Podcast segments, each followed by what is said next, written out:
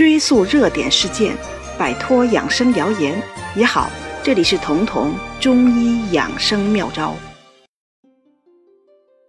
大家好，我是彤彤。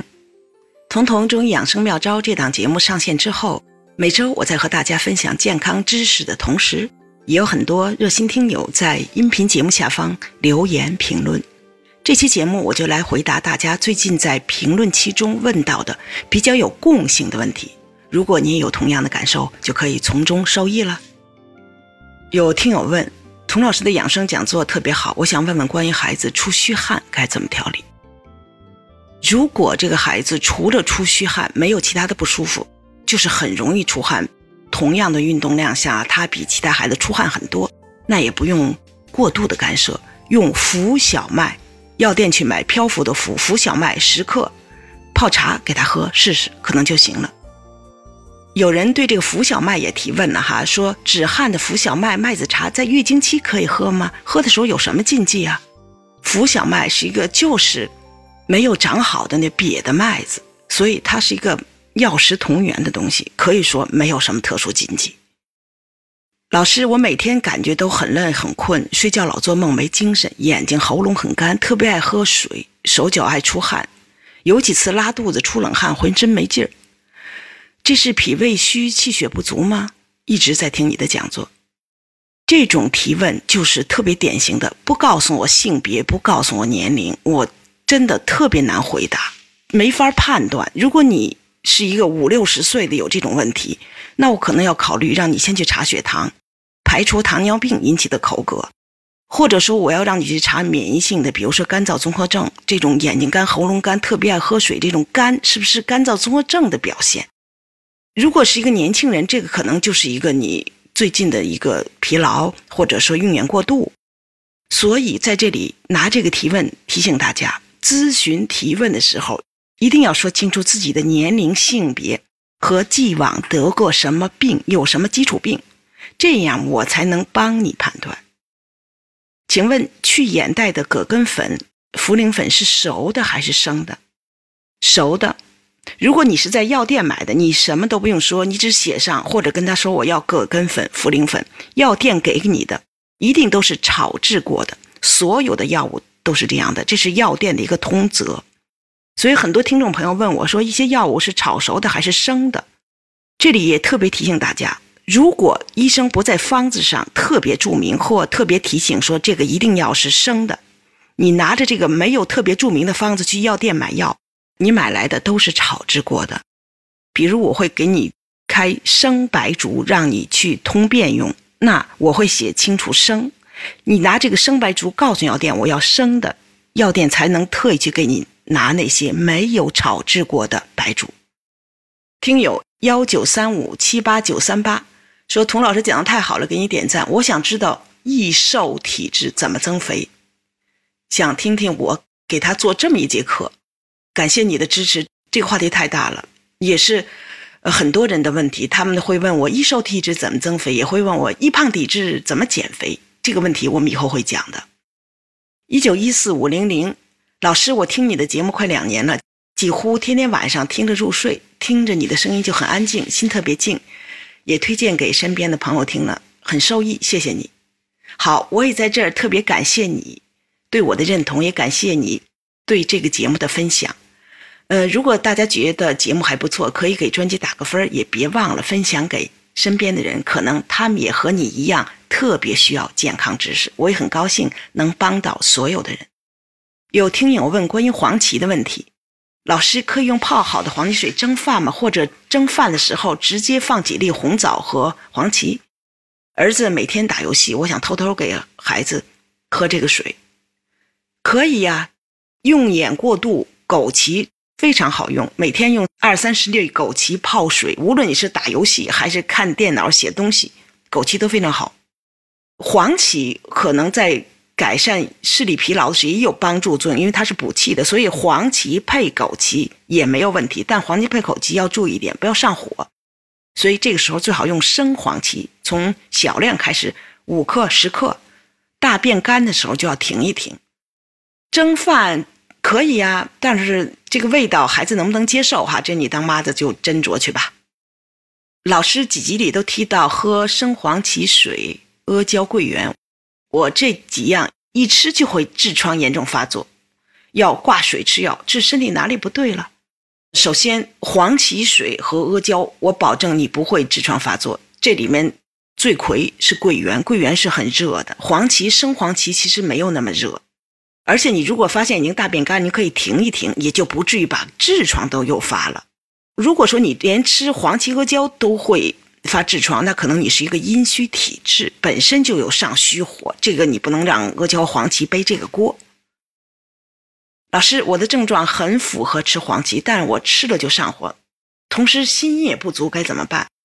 这种症状很符合吃黄芪，一定是一个气虚的、容易疲劳的、老觉得气不够用的这种。那如果你吃黄芪上火，改为西洋参，因为西洋参是唯一一个不上火的补气药，而且西洋参是去火的，因为西洋参是凉性的，而黄芪是温性的。特别是夏天，这种吃的补气药就上火的，改西洋参吧。吃大枣会胀气，怎么回事？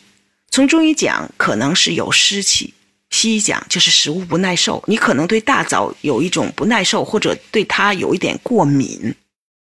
如果你一定要想吃，你试着把大枣烤一下，烤的皮稍微干一点的时候再吃，这个时候它的湿气会好一些，而且更容易吸收消化。我喝了甘麦大枣茶，头晕不止，为什么？这个头晕不止和甘麦大枣没任何关系。看看是不是你之前有血压的问题没有控制住，或者还有其他的原因？因为引起头晕的原因太多了，血压可以，颈椎可以，你突然。头部或者上身的这种姿势的剧烈的变化，还可以引起内耳里的耳石脱落，引起这个耳石症，也会晕得天旋地转。这些都不是甘麦大枣他们力所能及，他们还真没这本事。甘麦大枣汤是中医两千年历史的老方子，出自东汉时期的《伤寒论》。他如果能喝出头晕，他就不会流传至今了。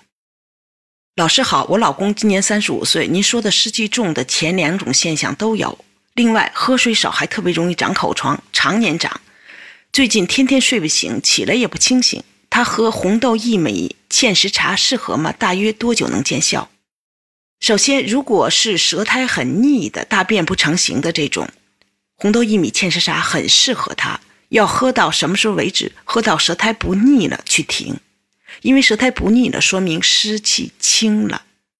另外一个，你说到少喝水容易长口疮，这是常理。少喝水就是上火，上火自然容易长口疮。所以这种，无论是改善上火、改善长口疮，应该从生活方式入手，正常的饮食、正常的饮水。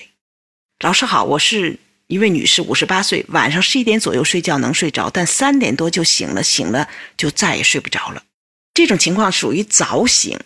你只说了年龄哈，也不知道胖瘦。你这样，如果你是一个相对瘦的人，试试养血安神颗粒或者百乐棉。如果养血安神颗粒、百乐棉都不管用，或者说你是这种越累越睡不着的情况，试试人参归脾。如果人参归脾丸效果不太好，你越累越睡不着，这个程度非常重，改为白子养心丸。老师，你这里说的生气会口苦，那平时早上起来也口苦，该怎么办？如果口苦的同时大便干，说明你肝火旺，这个时候你可能脾气也很暴的，很容易发无名火。这样的话，你可以吃上两三天龙胆泻肝丸，大便通了，口不太苦了，也心平静气了，龙胆泻肝就要停。龙胆泻肝丸是一个很好的清肝火、去口苦的药。但是不要久服，一般三五天就足够了。我想问一下，女儿今年十三岁了，她有经常吃东西咬腮帮子的问题，喝水还容易呛到，这是怎么回事？按理说这么小的孩子不应该有这个问题，如果频繁发生，最好查一下神经内科，因为。咬腮帮子、喝水呛，其实都是我们的细小的神经和肌肉协调不好了。这个更容易出现在中风上了岁数人以后的中风的前兆或者中风的初期。那当然不排除孩子可能有这种大脑的发育不完全，或者说配合不好。所以这种情况，如果一个小孩频繁发作，也最好查一下神经内科，排除一下中枢神经的问题。舌头后没齿痕是不是有湿气？舌头厚指的是舌体和舌质，这个厚薄，如果说舌体和舌质很胖很厚，有齿痕，这是典型的脾虚；舌苔厚腻才是湿重的表现。舌苔是舌头上面薄薄的一层白色或者黄色的东西，那叫舌苔。如果那个苔很厚腻，才是湿重的表现。舌头胖有齿痕，只是脾虚了。但是脾虚的人往往容易失重，所以往往是胖舌头、有齿痕的舌头上面更容易有腻苔。大家还有一些常见的健康问题，也可以去看看我的另一档节目《彤彤中医养护五十讲》。这门课是我们花了很长的时间精心打磨的，按照健脾胃、养气血、调肝郁、补肾阴等几个板块分类。其中囊括了你在生活中会遇到的几乎所有健康小问题，特别适合大家收藏或者反复收听。很多大家的健康疑问，其实都可以在这门课里找到答案。今天和听众朋友的互动就暂时到这儿，希望咱们的评论区越来越热闹啊！大家都各抒己见，有问题、有想法或者有建议，都可以到评论区来，我也会尽可能的答复大家。大家可以到我的喜马拉雅的圈子里面，那有一个专门的答疑区，大家也可以在那里查看每周我的答疑。